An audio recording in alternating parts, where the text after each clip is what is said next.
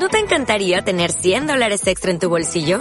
Haz que un experto bilingüe de TurboTax declare tus impuestos para el 31 de marzo y obtén 100 dólares de vuelta al instante. Porque no importa cuáles hayan sido tus logros del año pasado, TurboTax hace que cuenten. Obtén 100 dólares de vuelta y tus impuestos con 100% de precisión. Solo con Intuit TurboTax. Debes declarar para el 31 de marzo. Crédito solo aplicable al costo de la presentación federal con TurboTax Full Service. Oferta sujeta a cambios o cancelación en cualquier momento.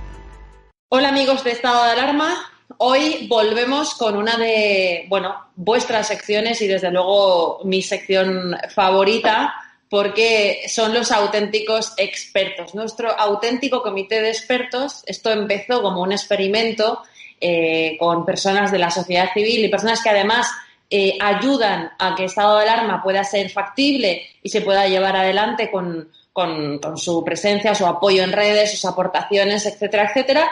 Y luego vimos que sabían más que nosotros, así que dijimos, vamos a hacer un programa en el cual solo presentemos y hablen los que de verdad saben.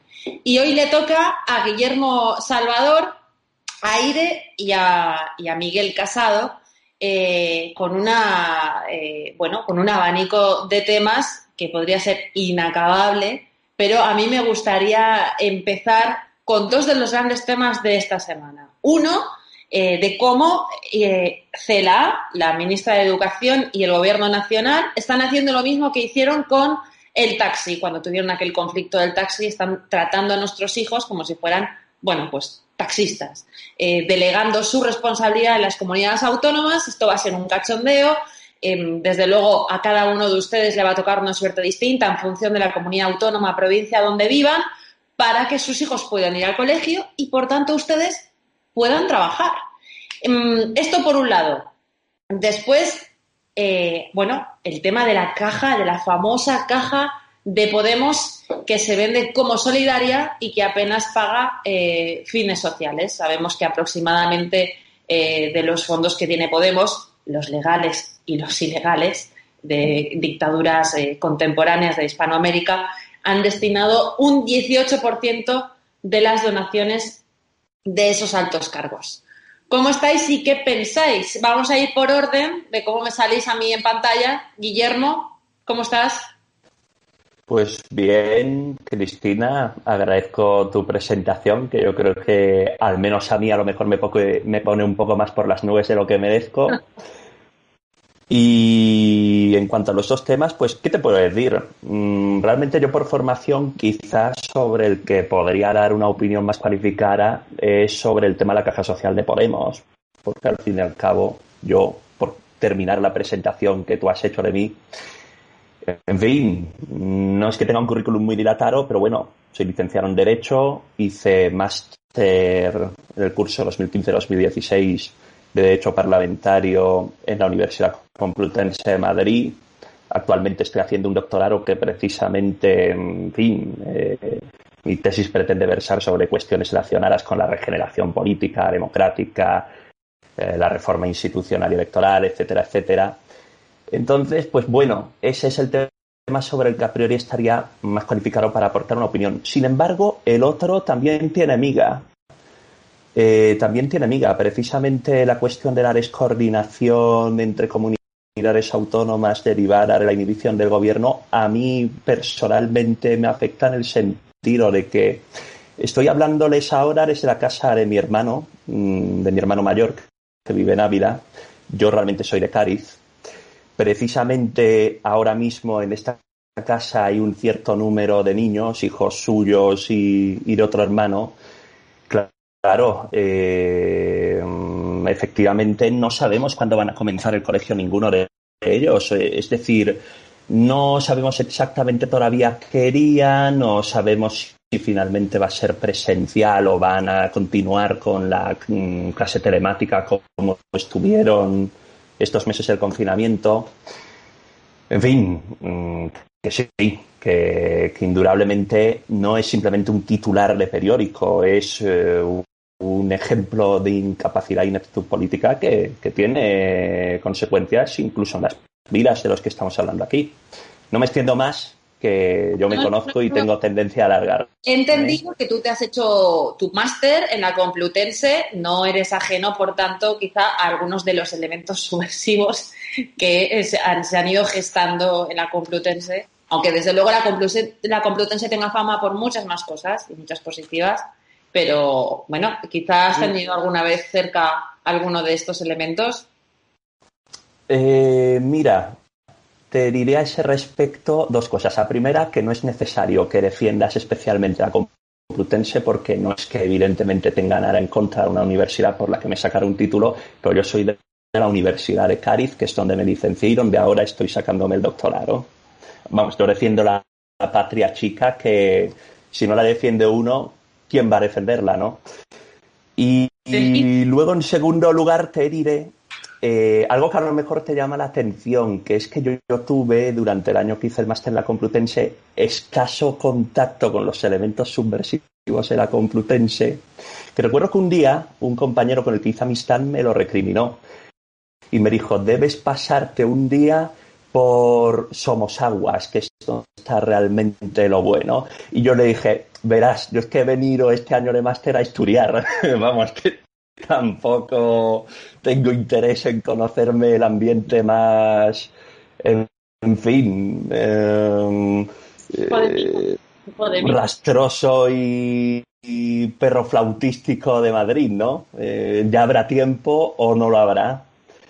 Así que igual sí te diré que aunque yo frecuentaba de la ciudad universitaria, algún elemento de estos que me imagino que si entraran en, no hace falta que digamos quizás qué partido harían carrera, que Dios mío, que Dios mío. Y curiosamente recuerdo una controversia tonta con uno de estos sujetos en Facebook que de género y fíjate tú que el sujeto, en este caso vamos a llamarlo mm, eh, progre o circular, ¿no? En homenaje a los círculos, ya se sabe qué partido, que me atacó a mí y a otro compañero queriendo acusarnos, mm, curiosamente, fíjate tú, de homosexualidad, que uno dice, se supone que eh, para vosotros esto casi debería ser motivo hasta para darme una medalla, ¿no?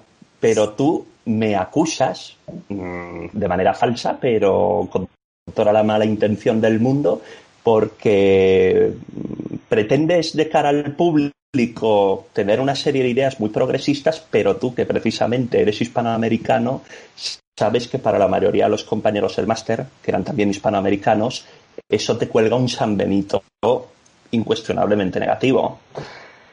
Así que esa es la experiencia que yo te puedo aportar sobre mis contactos con ese estamento universitario. Bueno, perdonar, ¿eh? Que yo sé que uno cuenta la anécdota y... Veo que va sobrado. Vamos a ver si te, conseguimos sacar unas cuantas más. Ahora vamos con Ire. Eh, Ire, vamos a ir, si quieres, a comentar no solamente el tema de la famosa caja B, estas mentiras de, de no cobrar más de tres salarios mínimos interprofesionales, donar eh, el 50%, 30, 40% al partido, que eso es mentira siempre, se va donando a sus asociaciones mm. afines, em, sino quiero saber también tu opinión sobre la famosa entrevista a la ministra de Igualdad, eh, Montero, la, la, la, mujer, la pareja del vicepresidente del gobierno, enchufada por el presidente del gobierno, que ha pasado de las eh, rastas, eh, del flequillo cortado con, con, un hacha, a aparecer Isabel Preisler pues en esta entrevista. ¿Qué es lo que, te ha parecido? Pues eh, en el fondo es porque siempre ha sido una Presley.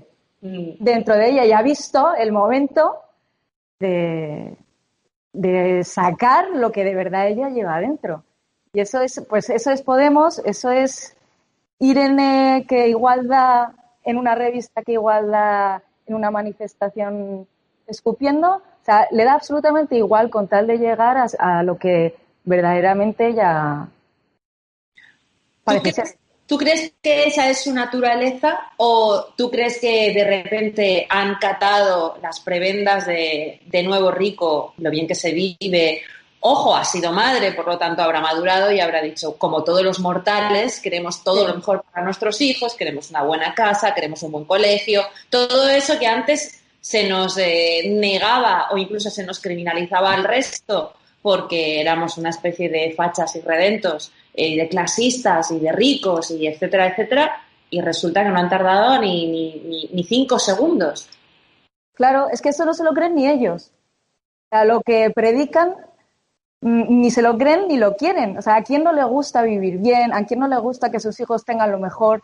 ¿A quién no le gusta eh, pues que se le reconozca? O sea, a todo el mundo y está fenomenal, pero que no vayan de, de pobres y de, y de víctimas, como siempre, porque después pues a todos se nos, se nos ven las orejas. O sea, si es hay, que... una, hay una hemeroteca amplísima. Fantástica, sí. Y hoy habrían los, eh, los, los, titulares en concreto del periódico ABC de que Podemos inicia una campaña contra el rey, contra los empresarios y contra los periodistas, como si no hubieran llamado ya a esa antifascista, como si la mm. vicepresidenta de Igualdad no eh, hubiera llamado ya a, tirar a los borbones, a los tiburones, eh, y como si realmente en algún momento hubieran tenido otro planteamiento político, otros objetivos políticos que son los de instaurar esa famosa Tercera República. Te pregunto a ti, Ire, y te pregunto a ti, Miguel. Pues eh, si es que es, esto más de lo mismo. Ellos, mira, he leído esta mañana una frase que creo que es de Robert De Niro, que dice, no puedes tener, eh, lo peor que te puede pasar es tener a un envidioso, o sea, ser feliz y tener al lado un envidioso. Pues, ¿qué es eso? Sí, sí. Sí, sí, sí, el revanchismo. O sea, quítate tú y que, que, me pongo yo. Miguel, hazme un, vamos, tú eres un súper prolífico tuitero de, valiente además donde los haya. Yo te conozco desde el principio, yo creo que desde el 2014-2015, que sepan ustedes que yo estoy desvirtualizándolo lo más posible hoy, pero que nos conocemos largo tiempo y siempre has echado toda la leña al fuego. En la, resistencia, siempre, siempre ir en contra. Y mira, la verdad que es que ha ido todo lo que está pasando en, en España, pues ha ido degenerando. De, Hemos estado hablando, Irene, antes, pues probando un poco eh, la conexión, bueno, pues para, para, ver que iba todo bien. Y yo le hablaba que, que este país ha ido en, caída libre desde el 11M del 2004. A partir de ahí es una deriva que empezó con Zapatero. Eh, sabemos ya todos los pactos que ha habido y todo lo que ha habido y, y, estamos llegando a esto. Y luego esta gente es consecuencia sobre todo de eso. Y a partir de ahí, bueno, y con todas las ramificaciones de financiación y con, y con todo, lo que, todo lo que ello conlleva. Entonces, tenemos un problema muy gordo en España. Desde, desde vuestra perspectiva, eh, desde vuestros trabajos, desde vuestro círculo de amigos, de familiares, eh, habéis escuchado ya eh, desde el confinamiento, desde el inicio del confinamiento, que esto iba a ser terrible desde desde septiembre-octubre. Sin embargo, tenemos al señor Escribá, a Celá, a Calviño y a otros otros negando que esto vaya a tener grandes repercusiones en la economía, con un millón trescientos mil parados solamente en, el, en este semestre, en este mm. último trimestre, perdón, em, con más de 150.000 empresas, sin contar autónomos, eh, que se han ido al paro, em, con todos los ERTES todavía, muchísimos ERTES eh, por cobrar, y con una criminalización del ciudadano, del empresario del ocio, que ahora de repente son poco más que criminales, eh, que están ayudando a mutualizar la culpa que tiene el gobierno en, toda esta gestión. ¿Cómo veis el futuro inminente? Eh, si quieres, eh, sigues tú, Miguel, y seguimos por Guillermo. Pues mira, el futuro inminente lo veo negro, hasta que no echemos al... Tú dices que es un sociópata, yo digo que es un psicópata. Un psicópata monclovita. Mm. A partir de ahí, cuando echemos a esta gente, pues se podrá vislumbrar algún futuro. Eh, mira, yo ahora por mi trabajo, pues estoy en un hospital grande de referencia en Castilla y León y veo y veo lo que hay y es muy es preocupante. También te comento, es preocupante, pero estamos en un grado tal de manipulación de todas las informaciones que, no sabes hasta qué punto va la cosa, porque lo peor que hay es la incertidumbre, ¿sabes? Entonces, de momento, pues negro hasta, hasta que no se vaya esta gente o les echemos o la sociedad despierte, porque eh, también, o sea, es problema de los políticos del PSOE, de Podemos, pero también tenemos que echarnos la culpa a la sociedad. O sea, yo soy también de los que piensan que la clase política que tenemos es el reflejo de la sociedad que hay. Y es así. Tanta culpa. Perdona. Perdona, tú dices que estás en un hospital de Castilla y León. Eh, últimamente no vemos más que hay un rebrote, pues estamos justificando muchas medidas liberticidas, no solamente de, de, recortar y cerrar locales, sino de que hemos llegado a la ley seca precisamente donde tú vives. Eh, todo esto, ¿tú ves que esto esté justificado? Pues, ¿que, ¿No crees que son medidas que después el político, después de haber cruzado una línea roja, ya es muy difícil volver atrás? De momento no lo veo. Y lo que le comentaba Irene, pues que, lo que está viendo de momento son ingresos de pacientes de, ancianos. ¿Sabes? Entonces, a partir de ahí, o están, o están improvisando o simplemente están recortando libertades, simple y llanamente. Porque lo que yo veo, que es, lo que me creo, porque estoy ahí, lo veo todos los días, estoy ocho horas diarias allí. Imagínate todo lo que podemos ver en un hospital grande. Y, lo que, y lo que ocurre en la calle no, no tiene no, no, no tiene sentido. es, una incoherencia. Que, no hay, perdona, no hay que ser negacionistas, ya no hay que ser Miguel Bosé, tampoco. Mm. Mm. Evidentemente la enfermedad está ahí, los contagios están ahí, pero luego las medidas que toman es que no tienen, no tienen sentido. Ayer estuve, por ejemplo, con unas enfermeras en pediatría y las pregunté por los contagios de los niños y me dicen sí que se han contagiado niños, se contagian niños, pero es la mayoría, no te digo yo que haya algún caso suelto, que tengan alguna patología grave, pero de momento nada, o sea, no nada, pero a ver que...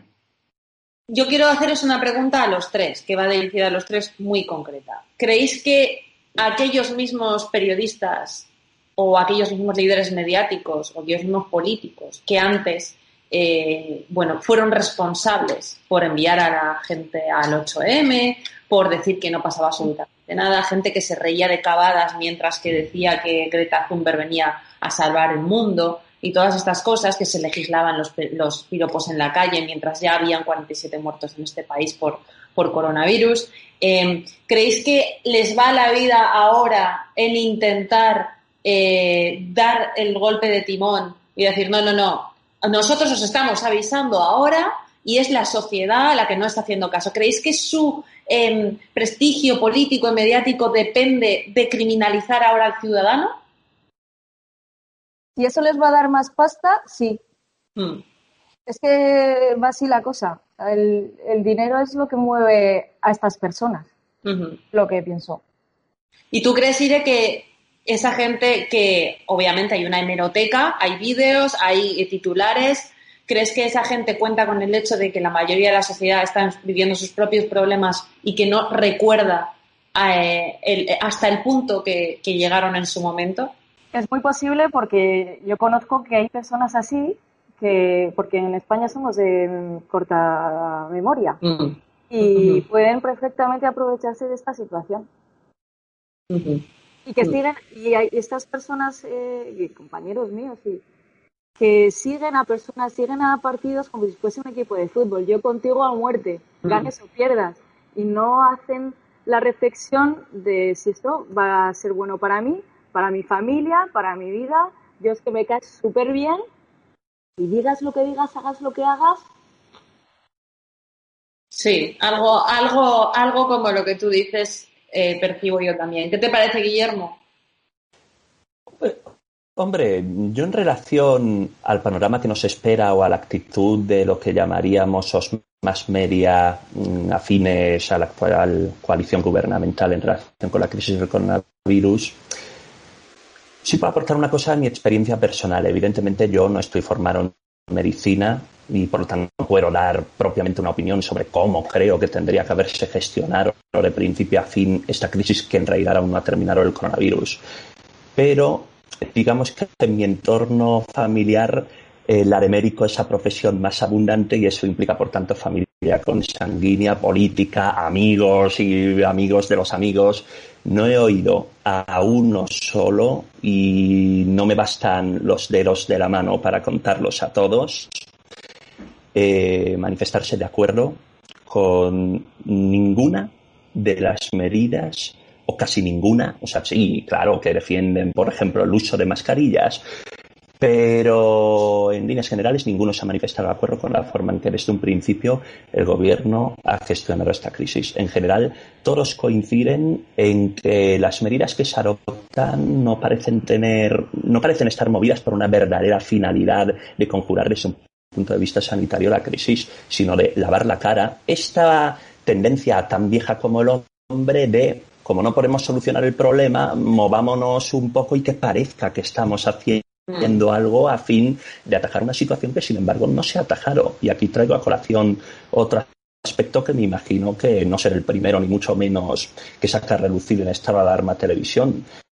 pero que yo día sí, día también, desde hace muchas semanas, oyendo uno hablar de lo mal que se gestiona supuestamente, y puede que sea verdad, yo tampoco digo que no sea así, la crisis en países como Estados Unidos o Brasil, que uno se queda diciendo, oh, han muerto tantos, se han contagiado tantos, oigan, señores, nos toman a todos por eh, una especie de, eh, y con el respeto a quienes sufran esa dolencia, mmm, niños con mmm, autismo incapaces de darse eh, cuenta de por dónde tira la realidad. Eh, ¿Creen que no nos damos cuenta de que ustedes están todo el día hablando de lo mal que se gestiona la crisis en países cuya población multiplica muchas veces a de España? Mm, así es. Luego, por otra parte, yo sí puedo aportar una opinión que creo que tiene relación con lo que estamos hablando en cuanto a lo que ha sido el manejo desde el punto de vista jurídico de la crisis sanitaria, que al gobierno español de coalición entre PSOE y Podemos. No le ha interesado la resolución del problema propiamente sanitario y ha puesto por delante simplemente lavar su propia imagen de cara a la opinión pública, se pone de manifiesto en el mismo momento en el cual hemos vivido meses con limitación de derechos fundamentales impuesta a través de un mero estado de alarma, que eso es inconstitucional, que si el Tribunal Constitucional fuera un tribunal independiente, que sabemos que no lo es por la forma en que se eligen sus magistrados, y, se, se, lo hubiera llevado el caso y pudiera decidir sobre el mismo con libertad a la luz de la Constitución, someterse a las presiones políticas, no cabe duda de que la declaración ya primera y las que han seguido el estado de alarma habrían sido tumbadas y el Tribunal Constitucional habría dicho, señores, como mínimo tienen que aprobar un estado de excepción. Luego, por otra parte, recuerdo mm, si realmente hemos vivido en la incertidumbre ante una pandemia como esta, que habría exigido más seguridad que nunca por parte del ciudadano común en las manos que gestionaban semejante situación de emergencia, lo que se ha dado es una situación totalmente inversa. Si es que a menudo no hemos ni estado seguros de quién ha mandado, esto lo sé bien precisamente por toda mi familia América, o de qué normas han sido aplicables. Recuerdo, recuerdo que hace semanas un amigo de Cádiz que trabaja como gerente en una heladería eh, encargado eh, me preguntó si podía averiguarle el aforo máximo mm, de clientes que podían aceptarse en su establecimiento porque habían recibido un aviso de la policía notificándoles que igual pues les ponían una multa de mínimo 600 euros. Yo le dije, no te preocupes, que en unos minutos te doy la respuesta y al final fueron horas, fueron horas porque mm, me empecé a mirar la normativa y es que uno no sabía por dónde tirar. No, no sabía al final eh, qué estamos. Eh, eh, seguimos todavía en la última fase del confinamiento. Hemos entrado ya en la nueva normalidad. Mm, esto no son detalles, mm. y perdona en esto que me de Cristina, no son detalles. Ponen de manifiesto con cuáles han sido los intereses que han primado en la gestión de la crisis. Porque es muy importante esto que dices, porque eh, muchas de esas eh, multas, casi todas, todas las multas que se han puesto en la calle y que se han puesto a comercios, son leyes en virtud de la llamada o mal llamada por ellos mismos, ley Mordaza, la ley de seguridad eh, ciudadana, ciudadana, la 4 barra 2015, que este gobierno ha llevado a su máxima expresión represiva. Recordemos que esa, esa ley nace para eh, poner, imponer multas administrativas y no tenerse que llevar a todo el mundo detenido. Eh, y de repente un partido político, dos partidos políticos y todos los del arco parlamentario que, que apostaban por enmendar en su totalidad esa ley, de repente la aplican en su máxima expresión hasta el punto que son llamados al orden por la abogada del Estado, que dice, oiga, un policía antes de sancionar a alguien tiene que explicarle, tiene, eh, que requerirle, explicarle por qué va a ser sancionado y, esto no se puede aplicar así. Y Marlasca se pasó eh, por el arco del triunfo a la, a la abogada del Estado. Sabemos que muchas de estas multas no se están imponiendo, pero es cierto que esa inseguridad jurídica proporcionada por esto y asegurada por lo que estás comentando, que la gente no sabe qué tipo de leyes hay, eh, la gente ha tenido que salir a la calle en, franjas por edad. Hemos llegado a un nivel de intromisión del Estado en la vida del ciudadano que eh, vamos a, o mucha gente lo va a ver con naturalidad a partir de ahora si vuelve a ocurrir, aunque sigue ocurriendo en gran medida, eh, pues por un miedo que sí que está instaurado en cada uno de nosotros, independientemente de la ideología. ¿Cómo se salva eso, Miguel? Terrible. Es que al final es lo que has dicho tú, el Estado se está metiendo en tu libertad personal y en tu libertad para elegir. Y yo siempre he dicho, vamos, en todos los tweets, no, quitando alguna salvajada que pongo, que estamos metidos en un cambio de régimen. Es un cambio de régimen y, está demostrado con lo que han hecho con el rey, con el emérito, y, y van a ir a por Felipe VI porque no le perdonan el tema de, la independencia. Eh, si me permites, Cristina, quería puntualizar una, cosa. Cuando he hablado yo que trabajo en un hospital de Castilla y León, no soy médico ni nada. Quiero decir, soy seguridad privada, entonces me muevo por todo el hospital y sé lo que hay. Quería que quedara puntualizado para, oye, que no, porque he hablado un poco tal, que, que se sepa, vamos, que aquí yo voy de frente y no quiero tampoco arrogarme ningún mérito de nada. Pero, bueno, pero si me permites el comentario, Miguel, que en fin, está bien que hagas esa puntualización, pero que tampoco nadie, por lo que dijiste antes, te podría acusar de echarte unas flores que no merezcas. Quiero decir, pues precisamente como seguridad, en este caso en un hospital, igual ves cosas que yo, probablemente Cristina, y el común de los ciudadanos no vemos. Es decir, vamos, que a pesar de todo yo, mm, en fin, que se acepta la puntualización, pero que no era estrictamente precisa. Yo, yo le devuelvo las flores porque eh, no se ha hablado lo suficiente del papel eh, extraordinario que ha hecho también la seguridad privada, eh, regida también desde el Ministerio del Interior a través de la Policía Nacional pues, y esto lo han dicho pues, muchos amigos y familiares de la Policía Nacional y la Guardia Civil, ¿no? El papel fundamental que están jugando, que ha jugado y que jugará en el futuro en todo esto y en muchas más cosas la seguridad privada. Así que te vamos a devolver esas flores, Miguel. pues muchas gracias y, y yo les tiendo a todos mis compañeros de profesión y especialmente en los hospitales que se viven cosas muy duras y que no están a la vista de la gente lo que, lo que, lo que se vive ahí dentro y, y el personal sanitario como lo está pasando, desde celadores hasta médicos, eh, es impresionante. Y tienen, están haciendo un trabajo bestial. Y lo sé porque lo estoy viviendo desde dentro. Así es. En contra de, en contra de las leyes y las órdenes eh, estúpidas de nuestros políticos, que recordemos, porque hay que hacerlo continuamente, siguen sin reconocer a casi la mitad de los muertos en este, en este país. En función de eso, podemos pensar que ahora mismo nos están mintiendo sobre los infectados, eh, bueno, en virtud de cómo les vaya a ellos sirviendo eh, rebajar esa cantidad o subirla para tomar medidas liberticidas de las que hemos estado hablando. Como última pregunta, vamos a hacer una ronda.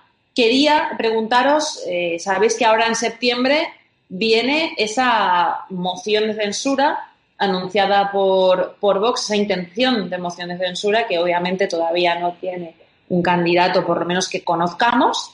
¿Cuál es vuestra opinión sobre eh, este planteamiento, sobre esta moción y sobre su eh, viabilidad? Irene. Pues yo como no tengo ni idea de política, me parece fenomenal, porque no sé de estrategias, no sé, he oído que no salen los números, eh, ¿Qué pasa? ¿Que no lo sabía Vox que no salían los números? Seguro que sabía que no salían los números, pero moralmente me parece necesario y justo y necesario, y lo vuelvo a repetir, justo y necesario, creo yo. Esa Yo estoy contigo, yo estoy contigo. me alegro. Hay que olvidarse de, la estrategia política, del, del, bueno, de dejar a un lado la ideología política que exige libertad por encima de eh, liberticidio, como estamos eh, viendo, y, es urgente que ese debate se abra a la sociedad, incluso a la comunidad internacional, y eso lo puede auspiciar esta, esta moción o este intento de moción. Guillermo, ¿qué piensas tú?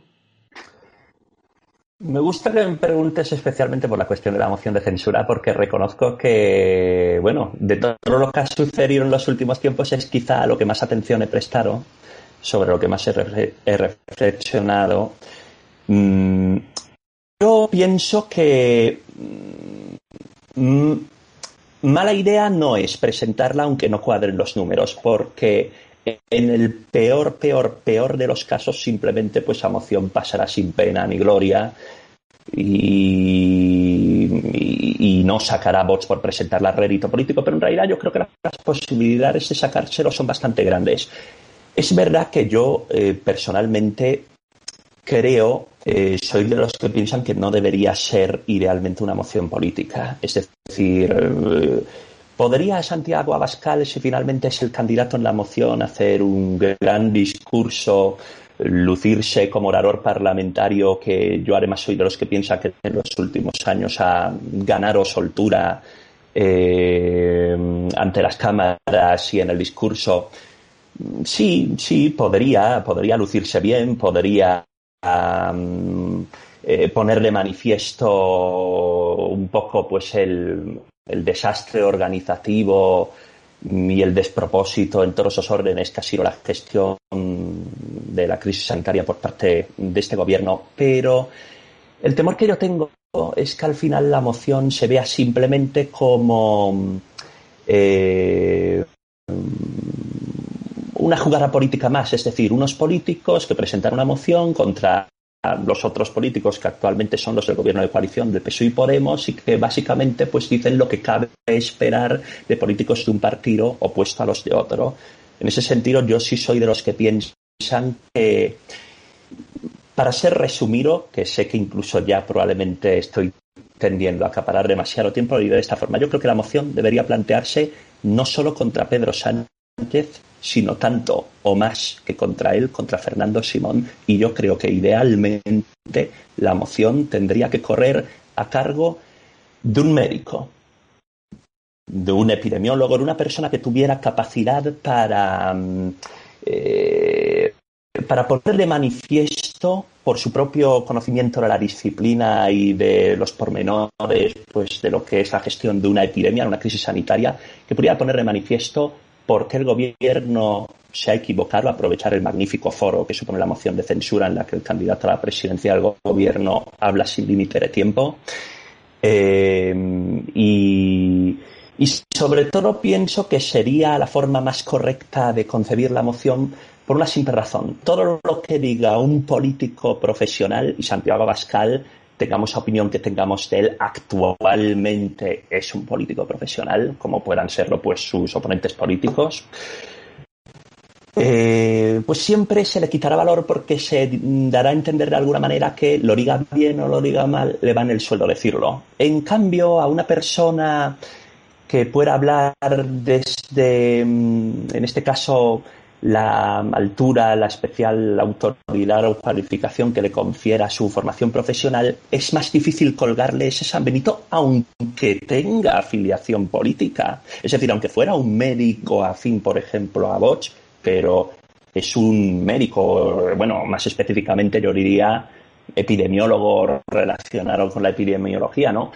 Sería difícil, eh, sería un poco primero que tendrías que demostrarlo, porque uno dice, oye, ese epidemiólogo sabrá lo que dice, mm, si verdaderamente está mintiendo, sacar a alguien cualificado que lo desmienta punto por punto. Y segundo, también tendrías que convencer a la gente de que esa persona va a poner en entredicho su propio crédito profesional mm, simplemente por una ganancia política cortoplacista. Sea como sea, yo sí creo que presentar la moción es una buena idea y en ese sentido, yo qué sé. Mm, Estoy pensando. Despacho definitivamente el tema diciendo que, que la fuerza les acompañe, básicamente. Estoy pensando en Juan Luis Stigman, por ejemplo, que está, es diputado de Vox, aunque por las Cortes, pero bueno, pues es diputado de Vox y podría dar un discurso. Lo que ocurre es que yo creo que en este caso hay unas formas de quien plantea la moción de censura eh, quizá tenga que imponer eh, a su vida al atril a su portavoz o a su presidente, aunque no sé si eso es estrictamente necesario. Pero es cierto, Miguel, que lo que dice Guillermo de que evidentemente las Cortes Nacionales son un foro extraordinario y una oportunidad para anteponer eso que la izquierda odia tanto y a lo que suele anteponer la emoción y la filosofía, que son los datos, la ciencia, lo que ha acontecido realmente y que por parte de expertos se puede explicar y puede explicar Santiago Abascal y sobre todo dirigido a la comunidad internacional como un grito de ayuda de que este hombre sea absolutamente vigilado, tutelado y obligado por Europa a tomar las medidas que tiene que tomar.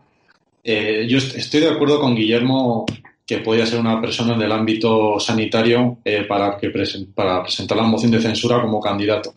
También tenemos que recordar que las mociones de censura presentadas anteriormente, luego ha habido un resultado en el cual, eh, por ejemplo, Felipe González presentó una moción de censura, ¿no? Si no recuerdo mal, y ganó las elecciones con mayoría absolutísima en el año 82. Podemos seguir así viendo cómo ha ido la historia del Parlamento. Entonces, por ese lado creo que hay que presentar la moción de censura para retratar a estas ratas, porque son unas ratas, así de claro. Y luego a partir de ahí mi sueño húmedo sería que se presentara Cayetana. Cayetana Álvarez de Toledo. Sería, vamos. Bueno, sería interesante. La cantidad de sopapos dialécticos que les daría sin límite de tiempo, vamos, sería de digno de estudio. Entonces, yo apostaría por Cayetana Álvarez de Toledo. Reconozco que te, sabía eh, malo, te conocía como un poco así, ruidor de maldades pero no sabía qué tanto, porque es cierto que no había pensado hasta ahora, lo reconozco, sería una magnífica idea que Cayetana fuera esa candidata eh, pedida por Vox o, o ideada por Vox, eh, ahora que Cayetana tiene un pie dentro, un pez fuera y el que tiene dentro lo tiene mal puesto, ¿no? Sería muy morboso, sobre todo con la eh, decisión del Partido Popular anunciada de que no va a apoyar esa moción de censura. Claro, sobre todo para que salieran las ratas del Congreso, que hay una plaga bastante grande de ratas. Me parece que este va a ser el titular de esta entrevista. Eh, nuestros expertos piden a Vox que Cayetana sea la eh, portavoz eh, o la candidata de esta moción de censura. Guillermo, te puedo. Bueno, yo ahí, perdóname, Cristina, pero debo desmarcarme, no comparto. Mm, desde el mayor respeto por la figura política de Cayetana Álvarez de Toledo, pero no comparto que fuera una buena candidata para la moción de censura. Eh, primero, porque si presentas a un político, presenta a uno de los tuyos. Segundo, porque es engañosa la aparente mm, sintonía que ahora que acaba de salir bueno, yo no sé si ha salido el PP, no, no sé si propiamente ha eh, de, eh, deja de estar afiliada o lo que sea, pero bueno, presumimos que probablemente acabará dando el portazo definitivo al PP. Y entonces, por esa razón, suponemos que de alguna manera su destino natural sería acabar recalando en Vox. Yo pienso que si Cayetana Álvarez de Toledo recala en otro partido del ámbito, o sea, el actual arco parlamentario, más bien serían Ciudadanos, con toda sinceridad. Creo que Cayetana Vox se ha formado para marcar distancias con un partido popular que se supone que desde ya, en cierto modo, incluso antes de que Rajoy asumiera las riendas, se había ido, por así decirlo, apartando de manera cada vez más mm, palpable de su gran masa electoral. Cayetana Álvarez de Toledo pues indudablemente sí, gusta a una parte de lo que en el pasado era esa base electoral de un enorme partido popular unificado que sacaba mayorías absolutas de cuando en cuando. Pero no creo que mm, eh, tiene un concepto de lo que es en última instancia mm, el liberalismo, la eh, lo que llamaríamos el patriotismo constitucional basado en estas ideas liberales del contrato social, que yo no es que me parezcan necesariamente malas, pero que creo que a menudo eh, se alejan de cosas que al votante medio de Vox le interesan, como es en este caso, por ejemplo, el respeto por lo que es la identidad sustancial de las naciones y de los pueblos, ¿no? No sé, yo he leído hace unos días precisamente el artículo este que por lo que tengo entendido es mm, el más leído y comentado de los que de los que ha escrito en los últimos meses. Eh, uno que escribió, si mal no recuerdo, en El Mundo, mm, en el que además aprovechaba para marcar distancias más incluso con bots que con Podemos o, o la izquierda parlamentaria ¿Y qué quieres que te diga? Mm, a mí alguien que para criticar a bots lo acusa de trampiano, siendo Donald Trump, hasta donde yo entiendo, una figura que probablemente al elector medio de bots le despierta como mínimo simpatía, sino incluso sentimientos todavía más cálidos, no termino de verlo. Me parece que, que sería un exceso de calculismo. A ver, que por no por reconocer que lo que Miguel defiende no es una locura, pues sí, es verdad que presentar a Cayetana, como no es de Vox, de alguna manera podrías obligar no solo al PP, sino también a Ciudadanos a moverse ¿no? en apoyo de la moción.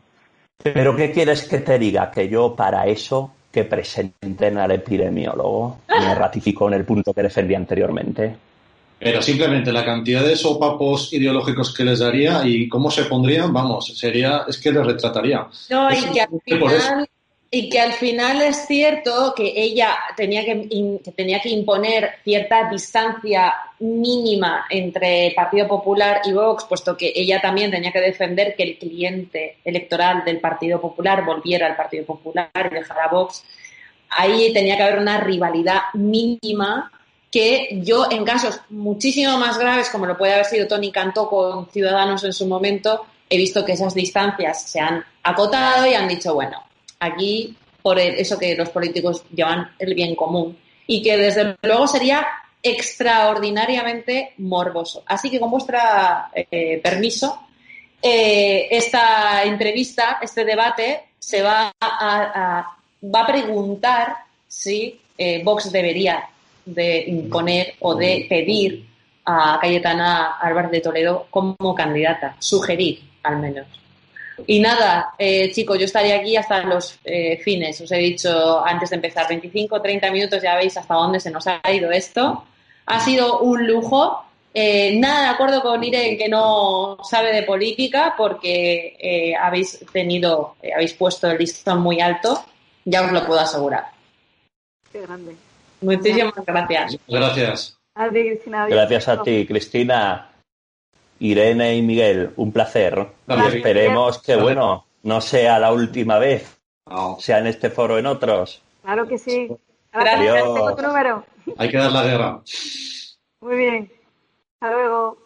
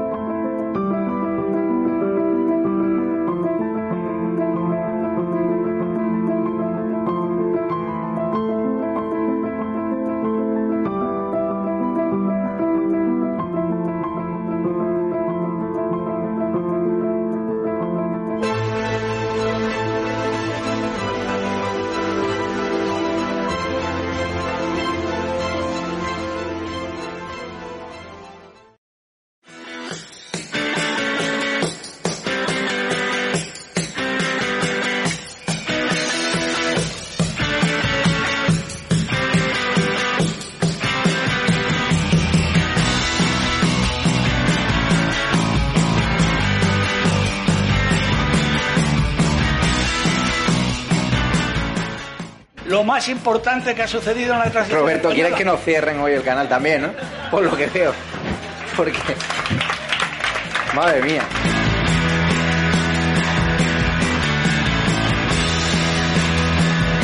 Mi obsesión, y lo digo abiertamente, es expulsar a esta gente del gobierno. Mientras que no los expulsemos, España seguirá siendo el peor país en gestionar una pandemia, el peor país en una crisis económica, el peor país. Y la única forma que tenemos de evitarlo es echar a esta gente.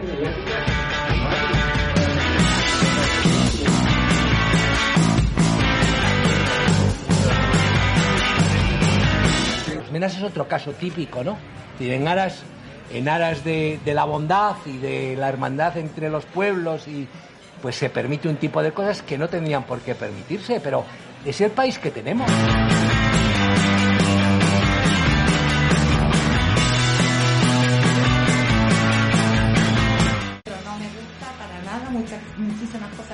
Por eso está en estado de alarma, porque si yo solo tuviese a personas que piensan como yo, pues sería un programa muy aburrido y no construiríamos nada. Desde la diversidad y la libertad de expresión es cuando llegaremos a los consensos, si no será imposible.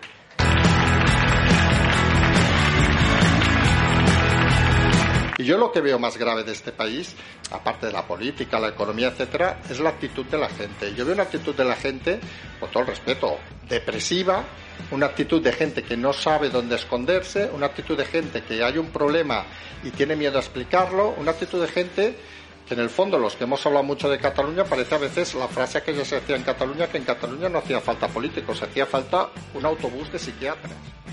España!